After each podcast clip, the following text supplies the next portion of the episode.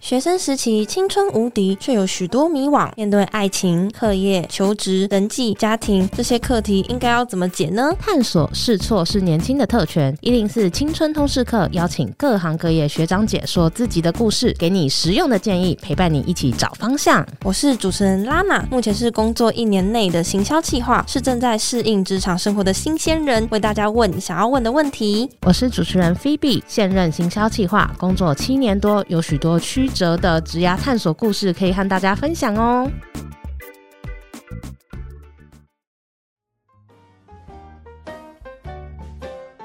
今天是百工开箱的主题，我们之后每个月会为大家开箱一项工作的秘辛。今天呢，就要帮大家开箱的是近年来最夯的电商行销啦。尤其啊，这两年多因为疫情的关系，电商真的是赚赚赚哎、营收是节节攀升，应该也是很多大学生向往的职业吧？真的哦，大家虾皮都在比谁爱买的吧？我自己也很想要知道说电商产业到底在做什么哎、而且如果说我们要进去的话，那我们又要有哪些能力呢？所以我们今天邀请到了 LINE 台湾电商通路经理卡农，要来和大家聊聊电商行销到底在做些什么呢？我们欢迎卡农。嗨，大家好，我是卡农。啊，卡农，你可以跟大家介绍一下你目前在电商行销的经历大概多久了？那你是为什么会进入这个行业呢？其实我那个时候是呃师大电机系毕业的，电机系，嗯就是本来要去当工程师的。哦对，那为什么会忽然？但后来就是我大三、大四的时候开始去，因为那时候喜欢看球，所以就经营了自己就是 NBA 的一些 blog，、哦，好开始跳接触哦！社群。那因为这样的关系，才开始踏入社群编辑的领域。那其实我一开始在做行销、社群行销这一块是在体育产业。嗯，哦那我大概是在一四一五年那个时候才加入虾皮。哦，之前有先待过虾皮，对对，我一开始踏入电商行销的领域就是在虾皮。那你那个时候为什么突然想要从运动改到电商？对啊，因为这产业有点跳哎、哦，因为想赚更多的钱呢、啊。哦，因为那个懂时候应该是说，台湾的体育产业大概有个上限。其实大概六七年前，那时候是电商网络购物正要开始发展的时候。哦，确实，对，所以那时候我就加入了电商产业，那就一直到现在，大概就是这六七年的时间。所以你虾皮之后，你还有待过哪些公司啊、呢？我虾皮之后我就去了生活市集，那生哦，活市集待的比较久，大概待了三年左右。嗯那后来就去了环球购物中心，呃，我们那时候做了一个线上的购物网站，嗯，比较是品牌的呃，电就商，是从这个线上的通路到了零售业，嗯嗯，那一直到去年我就加入了 Line，哇，一整路其实都算是在电商这个领域上面打滚呢、对，就是非常有计划性的待在这个地方。嗯很厉害，特别是做行销嘛。那电商行销在做什么呢？呃，电商行销其实大家可以想象，电商电子商务其实如果我们用白话文讲的话，它就是网络购物。对，嗯那其实现在已经非常的融入我们的生活中了嘛。嗯，那网络购物的行销有点像是在更早以前，大家走在路上的时候，会有一些销售员可能在店门口或是在走道上，可能发 DM 啊，或是用大神功吆嗯喝你吆进喝去大家，对，那电商行销其实就是在做这个事情，嗯就是啊哦，只是把它搬到网络上嘛，啊所以我嗯们看到那些 banner，就以前就是人家在发传单，现在都变 banner 这样。对对对对，就是要去想说怎么样去帮你的网站获得更多的流量跟会员数这样子。哦那当然是这些人进来之后，我们会希望他赚更多的钱。哦，所以为了让就是吸引更多人进来，你们就要用很多行销的手法，对不对？对，就是所以电商行销其实它是一个蛮需要你蛮多工处理很多事情的一个职位。嗯，那你要非常了解网络上到底都发生了什么事情这样子。就是你们主要的工作内容是在做些什么啊、其实以行销来说，大致上它会有几个 KPI，就是会有几个工作的，我们去参考去审核这个人的绩效好不好。嗯，当然，当然，刚刚首先有先提到就是网站的流量嘛对，这个是最基本的。嗯，就是你身为一个行销人，你要帮你的网络购物获得更多的流量。那这些流量进来，我们会希望它变成会员，对，就是你来我们的店还不够，我们希望你注册我们的会员。那注册完之后，我们会希望你再买一些东西，哦所以它的 KPI 会是一层堆一层上去这样子。哦，就是有很多层次，然后在不同的阶段，你可能就要做不同的事情来完成。对对嗯对然后对对追踪不同管道的转换率等等的，哦对对对，所以行销的 KPI 其实它是蛮多元的。嗯，嗯，那像你们通常，像你前面有说，你可能要增加会员数，然后进而就是希望他们还可以买东西。那要达到这些目的，你们可能会要做哪一些行销的手段或者是方法？最主要的要做的事情就是，我们会希望能够维持这个网站的活动性，就是我们会希望去增加网站的丰富度。嗯那这个丰富度就是我们需要用各种不一样的活动去堆叠它。比如说像什么样活动？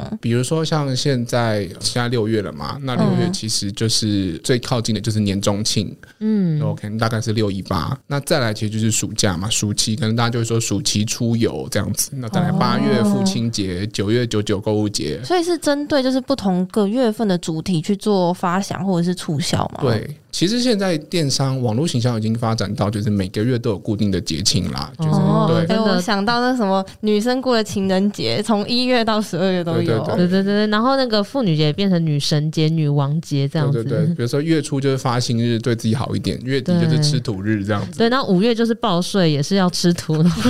都有各种节日可以过没。错。可是就是因为有各种节日，其实这个也是你们在做活动的发想来源之一，对不对？对，其实有这些活动，反而电商行销，不管是新手或是老手，大家都有一个可以依循的 calendar，就是对，就跟小小编都有那个小编行事历，哦对什么对对对对猫之日啊，要发什么文、对对对对对，其实就依循了这些节日，然后试图去用不同的商品组合去凑一些活动出来，这样。哦，嗯那很好奇你们公司的氛围或是文化怎么样？因为感觉大家其实也对赖蛮有兴趣，对然后也很好奇说，哎、电商里面是不是大家都在团购还是怎么对啊样？，而且我觉得尤其是新鲜人，大家真的都好奇很有名的公司到底制度都是怎么哦样。其实，在 LINE 工作，其实它是一个非常需要抗压性很强的一个特质。这个样是针对赖还是说赖的电商呢？其实应该是说，你只要做电商，就是你的时间需要很强大的管理能力，然后你要多工处理很多事情，这样子。就是以事务上本身来说，我觉得是蛮繁琐，而且压力蛮大的。那你可以举例说，你一天里内你可能要同时处理哪些事情？以我现在的来说，我可能今天同时我要去确认我合作的客户，嗯，他们的商品到底还有没有货啊？嗯，嗯那这些折扣要不要变啊？那他们素材交了没？那回头我要再去算说他们可能上一周或上个月的。数字到底长什么样子，还要再拟一份报告出来跟他们讨论。嗯，就你同时要处理现在正在进行的事情，还要去处理过去要 review 的东西，哦，甚至是未来你要先跟他讨论说，那可能我们下周、下个月要下干嘛个档期的提案这样对，子所以你同时你的人格会有点分裂，你就活在过去、现在、未来三个时空而。且你要沟通的对象，除了外部的厂商之外，你可能还要跟你的同事、主管哦沟通。对，可能跟工程要沟通版位啊，对等对等的对嗯对对，你还要去抢版位啊，还要去跟别人说，哎，这个版位给我好吧，因为我今天有什么活动好的。辛苦哦。对，而且尤其是电商快速的变换，节奏很快。对不它时间压力会更大，但嗯是回到如果公司文化来说，其实我觉得，因为做网络行销，大部分都是年轻人，大家工作上都蛮活泼的，就是我嗯们聊天上其实不会太死板，那大家聊天也都蛮有话聊，然后蛮有共鸣的，不会太死气沉沉。虽然它压力蛮大的，但是我觉得哦聊天内容大家都是有趣的所以大家都在苦中作乐，这样。对对对对，就是会自己再找一些梗来玩这 样子。哎，那你们办公室的年龄层差不多是到什么区间啊？以赖来说的话，大概二十五岁，我觉得平均在二十五岁左右。哦，那很年好轻欸，年轻哦对，其实很对多啊很年轻的人，呃，新鲜人或是刚出社会的人都会来这边试试看。那你在这六七年电商行销打滚的历程啊，有没有发生什么让你觉得这个产业真的让你很头痛的地方？哦，其实还蛮多的。第一个来说的话，就是你需要跟时间去赛跑，嗯然后你需要非常了解竞品在干嘛，哦，所以你要不断的去收集资讯。像实体店面的话，它会有营业时间，比如说你九点多，可能十点店就打烊，大家就不能买。哦，可是电商没有，电商没有，就是一天二十四小时就挂在那边。对所以你要随时以一个行销人员来说，你要协助去注意说现在的网站流量是怎么样，这个货物有没有卖完啊了？如果卖完，你要去跟业务去催货。嗯，对，所以那如果今天假设说好死不死，这个你的竞品突然卖了便宜你一百块，哇，哦，哎、这也太多对，了吧！而且换压力会很大啊。 对你可能还在玩到一半，你就要立刻回到车上处理这件事情，这样。哦，所以有可能是你在休假的状况，但是突然有一个大变动，你就要马上去处哎、理。对，如果忽然网站挂掉这样子，对啊，就时间上其实都蛮多，蛮常发生在我们日常生活中的。我、哇这样感觉你们平常要花在工作上或者是假日啊，都会蛮常要处理这种事情。对他就是会三不五时就是要看一下看一下，就养成一个习惯。就知己知彼这样子。对对对，就是可能有的人放假，我们还是没事开一下公司的网站，看他还好吗？这样，听起来有点爱公司 啦。对啊，对对，很努力工作。那除了这个点以外，就还有什么点也是让你觉得很头痛的？再来就是，我们像其实可能现在六月份，我们就要先想好七月、八月的主题是什么，嗯那我们就要先把素材都制作好嘛。那也有可能在那个当下突然发生了一件大事，比如说像今年这个三月的时候，大 S 就是。再婚的对消对，息，就复合。对，那那个时候我们准备所有女神节、三八妇女节那个素材全部都要换掉，然后因为我们要因应这个实施，然后换成电话号码，二十年前的电话号码， 真的不要换。真的，我们外面的梗全部都要换掉，这样子。那变成说我们提前准备的东西又要重新打掉。对，就比如说那个雷神之锤半夜要发文，你们也要跟。对啊，对对，其实电商行销它还是有很多临时性的突发状况需要处理。那你处理这些事情的时候，就会心蛮累嗯的。哦，真的，而且且这个也是没办法，先提前准备，预料不到哎、对，啊，真的不行。对，而且电商行销，我觉得也有很多细节要注意啦，因为网站啊等等的，什么对要这都是要注意的。对，要随时去应应现在社会的时事，比如说地震啊、停电啊、缺水啊，哦，突然又下大雨什么的。对，因为都要讲到人家心坎里，然后才会有共鸣，大家才会想要看你的。对啊对对，嗯比就如是突然很热怎么办？那赶快这几天赶然快后 推矿泉水这样。卖电风扇、然啊，后卖那个冰这样对对对，所以其实它是需要一个你时时刻刻要保持一个战斗状态的一份工作。嗯，嗯哎、，所以那我也很好奇说像你们做电商行销，你们负责的商品是依照种类，就比如说我是日配线，或者我是家电的，我是什么，还是大家什么都要搭一下？嗯、其实一般行销来说的话，它的 cover 手背范围就是整个网站。哦，所以它就没有在分类别的对，意思啊哦除非你的公司就是已经有分好线别，比如说我的公司就是专门在卖衣服，那你就是只要卖衣服类的东西就好。嗯可是比如说像假设我之前在虾皮有生活市集这种通路型的，Momo PC Home 也是，那可能行销就是你什么品类都要知道一点。哦，对，那当然，其实你不用自己一个人去 handle，你可以跟各个不同品类线的业务去讨论，你也可以跟其他同事讨论，嗯，但是你都必须要知道。可能要稍微知道哦，现在又有什么新产品，然后可能你要有那个敏感度，知道说现在发生什么事情，可能可以推它这样。对对对，哦，而且还要跟竞品比较，就是不同商品类别，他们可能做了什么活动这样子。对嗯啊，所以常常就要问女同事说，为什么现在会卖这个化妆品？为什么要卖这个保湿的？为什哦，么、你根本看不懂懂那个颜色是什么意哦看不思。懂，怎么小黑瓶、小红 瓶？对，想说小黑瓶、小棕瓶、小红瓶到底差在哪，都完全不知哎、道。所以男性员工也可能要写化妆品、卫生棉的文案。或者什么妈妈婴啊婴儿幼的呃儿那尿种，布啊什么的，这样你们不懂的话要怎么 办？哦，我们不懂就直接写价格 优势这样。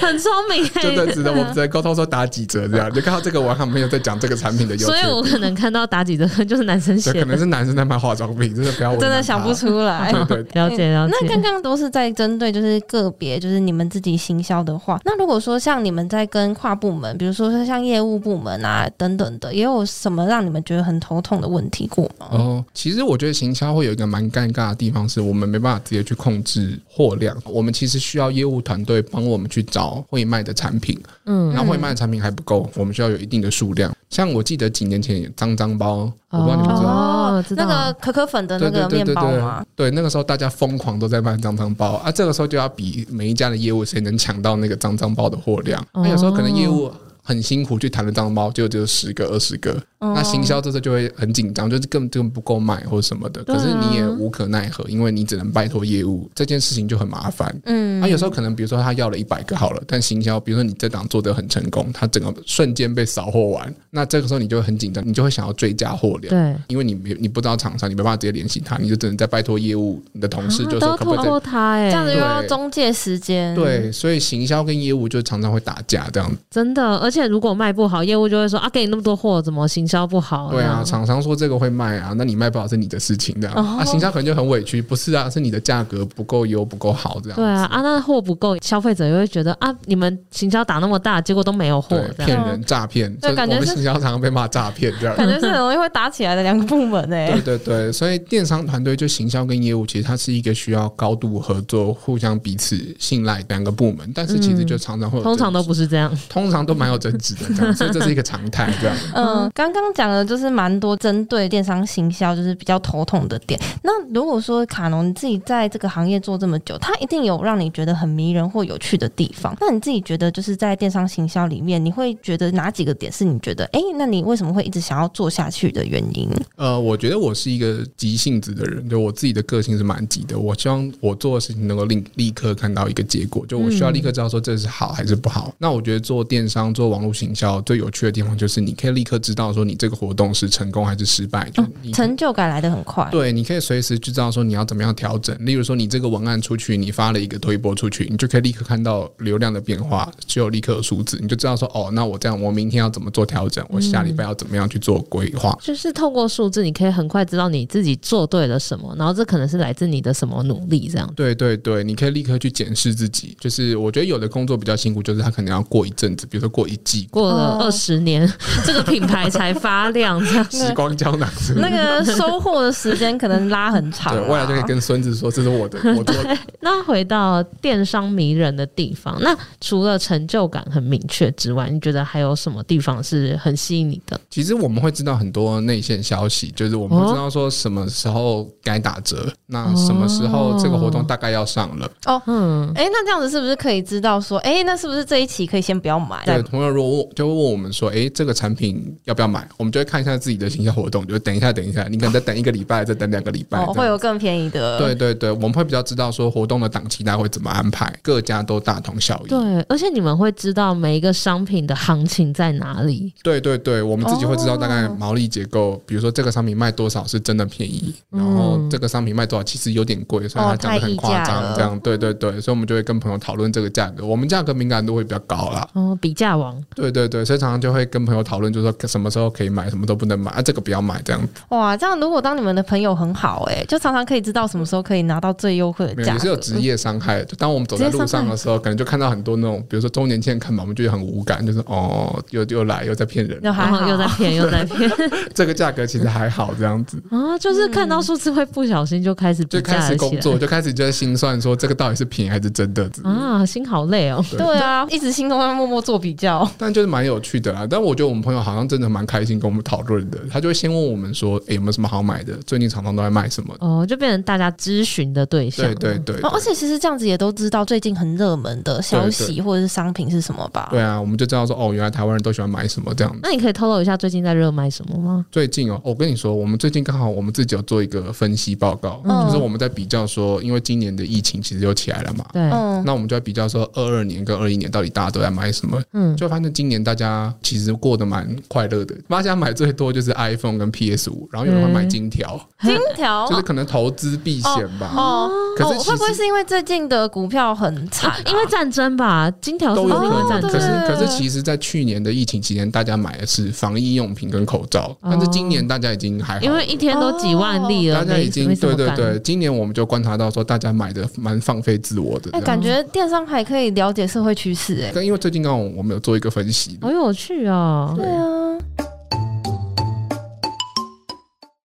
再来就想问问看啊，因为前面卡农已经提到说，在电商行销迷人的地方还有头痛的地方嘛，那想问问看，如果想要进入电商行销这个行业的话，需要具备哪些特质，或是做哪些努力呢？嗯，觉得如果要往电商行销走的话，数字敏感度蛮重要的。嗯，嗯，所以像是呃，你对 Excel 或是 Google Sheet，你一定要了解那些功对嗯能，你要怎么样去拉报表、拉图表，我想这个是基本技能啦。对嗯，对你于要行销嗯蛮对，因为行行销我们每天就会触碰到大量的数字，不对嗯管是营业额啊、毛利率、转换率，其实数字千奇百怪。那大家如果有兴趣，可以 Google 一下，就电商的名词超级无敌多。对，像什么嗯转换率啊， CR 然后 GA 你还会看对啊，这什样么 CRM 啊、retention rate 啊什么的，嗯就是有很多。那这是一块，所以这个是我觉得他需要在做功课。我觉得数字上你要能够愿意去接受这件事，因为有的人他天生就一碰到数字就很紧张，会开始冒手汗的哦那种。应该是说要有基本概念啦。对对对对有办法用数字来佐证你的想法的。对对对，因为你只要你越了解数字，你才知道说这个是好还是不好，你过去做的事嗯情，那这个是基本。然后再来是非常了解现在的数位媒体的工具嗯大概有什么，因为其实网络行销我们用的就是会跟不同的数位媒体合作，嗯，那包含 Facebook、IG、Google 啦，嗯那甚 TikTok 对，甚至是等等 Line 呃 Line 的广告、Line 的官方账号都有，嗯所以你要能够了解说哦这些渠道在干嘛，我要怎么样透过这些渠道去投放广告。最快接触你们的受众。嗯对对对，就是你要对每个渠道非常理解，而且每个渠道的使用者其实都不太一样，大家讨论的内容都不太一样。嗯，真的对，，可能 Facebook 大家讨论一些比较严肃的事情，IG 上就是另外一个比较活泼的内容等等，所以你就要立刻去切换你的素材的选择，或是你素材的制嗯文作。案的写法也不太一样。就是投广告的方向等等的，对对都会对，需所以要我觉调得整。他非常需要了解这些新兴的东西到底在干嘛。嗯嗯，要有社会观察家的那种心态去做这件事情。对，然后再来就是要非常了解网络讨论的热销的趋势，大家都在讨论一些什么，我觉得这蛮重要哦的，因为你要根据大家讨论的内容去回推说，那可能这个时候大家会需要什么样的产品。哦，对，像博客来小编就很喜欢在一些重大时事的时候推一些厉害的书， 嗯对他真的蛮厉害的，他时那间么管理大师 他什能够么。瞬间找到这么多书，我真的觉得很佩服他这样 子。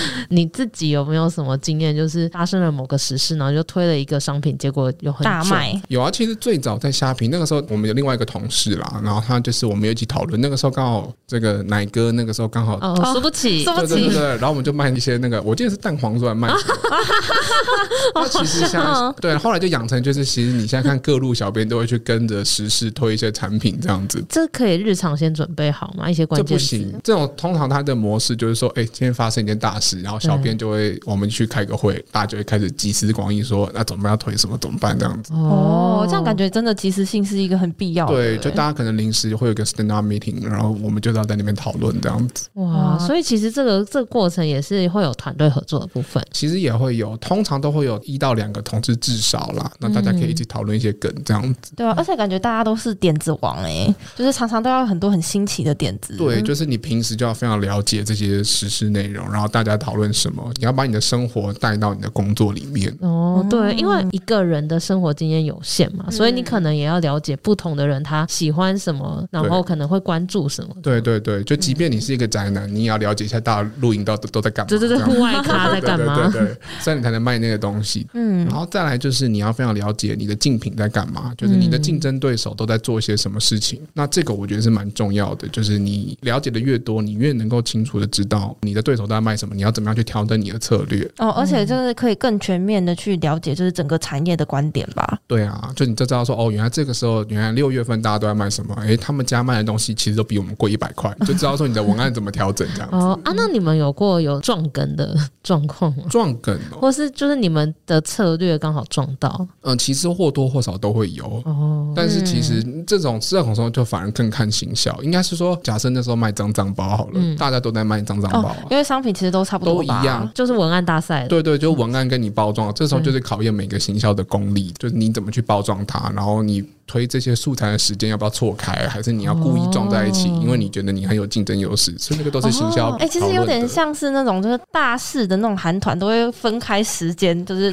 就是对对回对，归就分嘛，对开不 发对？片嘛就是怕大家会撞到那个回归的时间，这对样对对对对，所以你就是平常你就要练习这些敏感度，这样。哇，这真是一些小嗯 paper 哎、那再来的话，还有可能像情报的能力要比别人好，这个是什么意思啊？哦，这个就是说你要一直去收集一下网络上所有你发生的这些事情，都要能够记录下来。因为其实我觉得做网络行销，不管你今天是不是做电子商务，是网络购物啦，你只要是做网络行销，其实你都要你的情报收集能力就是关键，就是你要能够去非常清楚知道你或是其他人在做什么事情。嗯，那你要嗯怎么样做的比别人更好，或者做一个别人没有做过的东西？那你只要情报收集能力越好，你的表现就越不一样，你就不会一直去重复人家的梗，你就不会一直去做了人家已经做过的事情。嗯，因为我们今天在出门前啊，嗯有在 IG 上就是跟大家说，哎、赖的电商经理要来哦，然后可以问问嗯题。那这边有一些 IG 的网友有问，那像这边提到电商行销需要什么特质嘛？就有人说，哎、电商行销的节奏很快，那应该要怎么去适应或调整，然后去适应这个步调呢？嗯、我觉得首先是你自己，因为其实刚呃，我一开始有提到，你可能同时要处理很多事情，最重要的一步就是你要能够分清楚每一件事情的轻重顺序到底是什么。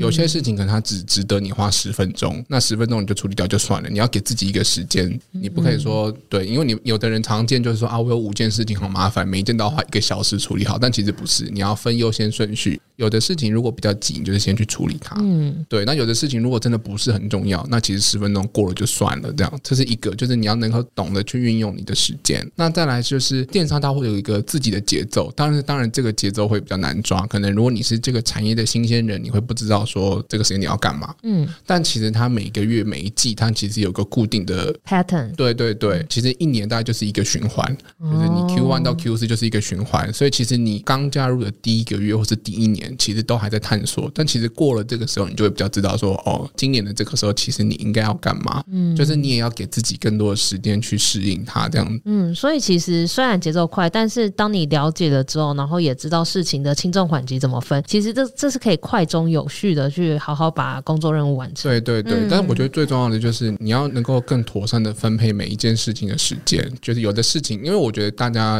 嗯、呃可能过去比较熟悉的就是有五件事情，每件事情给它等量的时间跟等量的心力。嗯，但我嗯们其实你在做行这行就知道这件事情是不可能发生的。对，对，有些事情，比如说追素材，你就十分钟赶快处理掉就好。那最重要的事情，可能这个时候你需要去 review 过去的数字，所以你这时候应该要花更多的心力在准备报告上。哇，这个很实用的建议耶！哎所以对，我觉得不仅是电商行销，也给很多 刚出社会的新鲜人有很好的提醒啊，就是在工作的时候要怎么提高自己的效率。对对对，因为每一件事情它的产值其实不一样啊。有的事嗯情其实它了不起，就比如说以前我常跟我的 member 讨论，他们就很纠结说，比如说这个这三行文案到底要不要加句号、加分号？哦我就说真的好了，这是这个这样子就够了，对一这样子篇就够文的事情，了不用我们赶快处理下一个事情了，不要再纠结在这件事情上哦了，，这真样子。的，对，就放过自己，也放过彼此，这样。哦，很好的提醒。那嗯好最后啊，想问问看，因为卡农你应该也面试蛮多进到电商行销产业的人嘛，那想问问看，如果我们在听的听众很多都是大学生，或是即对将要出社会，像我一样的。新鲜人，对，那有没有给他们就是如果想要进电商行销，他们的履历或者是面试有什么建议嗯呢？好啊，我觉得电商产业或者网络行销比较有趣的地方，就是它其实是所有科系的人都可以加入。呃，有的学生会比较纠结，就是说我是中文系的，我是英语系的，哦我可不可以来嗯电商？电机系都可以，对我做常常就说，连我都可以了，你你们一定也可以这样子。嗯但是当然，在履历或在面试的过程中，你要表达就是你有在使用。嗯那因为可能要怎么样表达会比较好？我觉得在履历中，你可以写你的观察。那如果嗯假设今天就是这个网站的爱好者，你可以直接截图你的购物车清单啊，你的购买 记录，你可以告诉直接大家你有多爱对对买，对，就是我觉得让先是你要说服公司，就是说其实你是在这个产业有研究的，你自己本身就会使用这些东西，所以你很了解什么时候该做什么事情。嗯，那你也可以从一个局外人去分享你的观点。呃，消费者来说，你觉得怎么样可以让这个网站，让这间公司变得更好？哦，公司也会想要听听对看对消费对者真实的心声啊。对，那如果你是有思想的去处理这些东西，去呈现在你的履历上，我觉得就是一个很加分的项目。它其实不需要你有过去很什么很强大的经验或者什么的，你就是回到你自己的经验去跟面试官沟通这件事情。嗯，让自己的购物行为是一件有思考过、有意识的事情。对，就细说什么那个真的是还好，不是我们在面试上会看的东西，因为我们其实都会希望对方是非常了解我们公司的，我们会希望他上手的速度快一点。嗯，对，那履历上你一定要提到这件事情，就是至少你跟这个产业是有关联的这样了子。解哦，要把公司跟自己的连接度做得更高。对对对，然后再来是你也可以去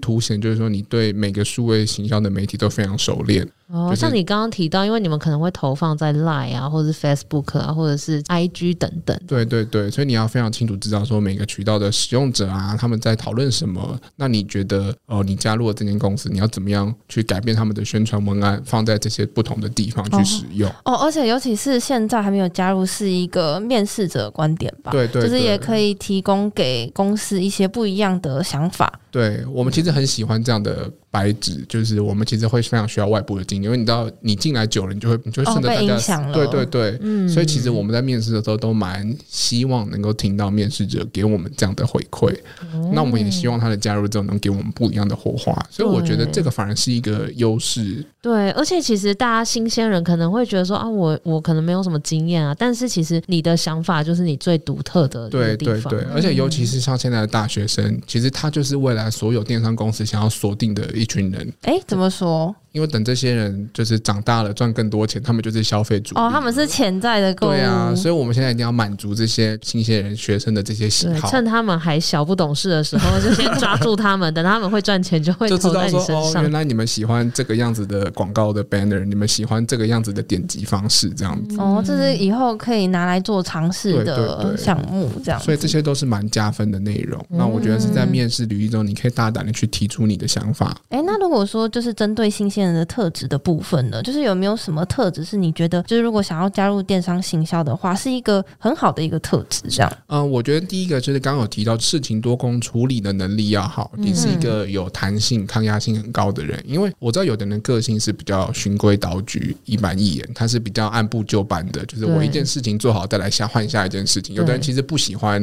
你突同然时变化，嗯对你同时烦我四五件事情，他会牙起来，他会生气那种。对然后而且大 S 突然再婚，然后素材全换，他可能对对崩对溃哎了。我说干我什么事？嗯他就立刻崩溃，天打雷劈这样子。对，嗯，所以我觉得是个性上，你可以大家可以去评估一下，就是你自己是不是一个接受变化性的人，就你在这件事情上弹性有多少。这当然你。接受度越高，我觉得你就越能适应这个产业。那如果你的个性是比较循规蹈矩、按部就班的人，那电商产业的行销可能不一定适合你，因嗯为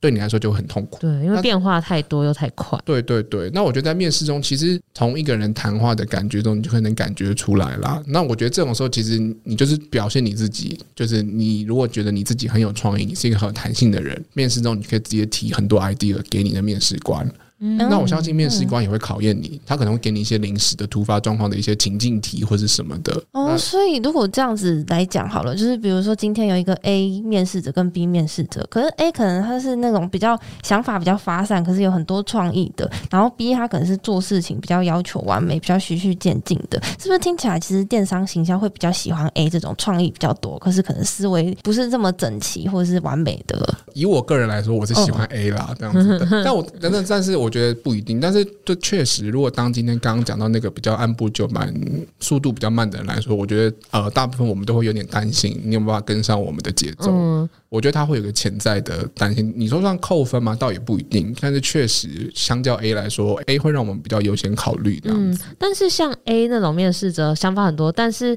他应该也要具备一定程度的企划能力，总总不能说，哎、他想法很多，可是他不知道怎么做。对，就是所以我觉得我就蛮建议大家，其实如果你是一个很有 idea、很有想法的人，你要试着在面试的时候或者在履历的时候，你把它变成一个 PowerPoint，就简单的企划。把它整理好，对然后对用一对个比较好的呈现方式。对对对，因为其实我们也需要你看到你的落地实际执行会是什么样子。哎、这边刚好 IG 也有一位朋友有问到，就他问说提案的内容大概可能要包含什么，会是一个好的企划呢？嗯、提案的内容我觉得有可以分两块，第一块是你可以跟着现在的时事是什么，比如说现在你可以立刻去搜寻最近的新闻，大家都在讨论什么事情，甚至是天气。根据现在的天气，或者现在暑假到了，那你是不是提一些相关的产品出来，去结合这间公司？嗯，就是延伸到第二点，就是第二点就是你有没有办法针对现在这间公司的活动做进一步的提升。比如说现在这间公司有在做年终庆，假设啊啦，对，他做买千折百的活动，你有没有办法把这个活动做得更活泼？它就是一个你提案的方向。对，那甚至是这间公司，如果他有在卖相关出去玩的商品，你可不可以立刻帮他们想一个七月份、八月份可以用的活动？哦，它可能是一个 banner，可能是一个社群的贴文，可能只是一个简单的文案。对但我觉得你可以透过这个方式去表达说，我对你们的公司是很有了解的，我也同时了解现在网络上大家讨论的内容，我们可以结合这两个东西一起去推一个新的没有看过的方向。哇，这个方式很棒。一方面就是呈现说，哎、我有在研究你们公司的产品，而且我跟得上时事，再来透过我的这些作品，我还让你看到我的能力。对，而且我觉得面试官会很开心，就是看到你有认真在做功课，你是有了解我们家的东西的，就是那个积极度上面又会更加分。哦，嗯希望这题回答有帮助到这位 IG 的朋友。如果想要进去赖的电商的话，可以先做这个准备。好，这是一个蛮重要的项目，我觉 得。对，对，确实，我觉得很多新鲜人可能在就是投履历的时候都不知道怎么样去做功课啦。可是我觉得刚刚卡农他真的提到了一些给想要进入这个产业的新鲜人一些很好的建议。嗯，真的，今天卡农的分享真的非常的精彩，而且也让我们了解到很多电商行销的工作实况。因为大家可能都看看小编都觉得哦，小编好欢乐，好好白痴哦。可是其实真实的工作环境跟氛围压力听起来是真的蛮高压，而且节奏很快。对所以对于电商产业或电商行销有兴趣的同学，我相信听了这集应该也有更了解了。那听完这一集，如果你有任何的想法或是问题，都欢迎在听众信箱或者是在 Apple Podcast 留言，让我们知道。那我们今天谢谢卡农，谢谢大家，谢谢。我们下周见，拜拜，拜拜拜拜如果你喜欢我们的节目，记得订阅我们，你就不会错过任何上架的通知哦。如果这一集你有什么心得还有收获，也欢迎你到 Apple Podcast 留言告诉我们，并且给我们五星评价，我们都会非常感谢你。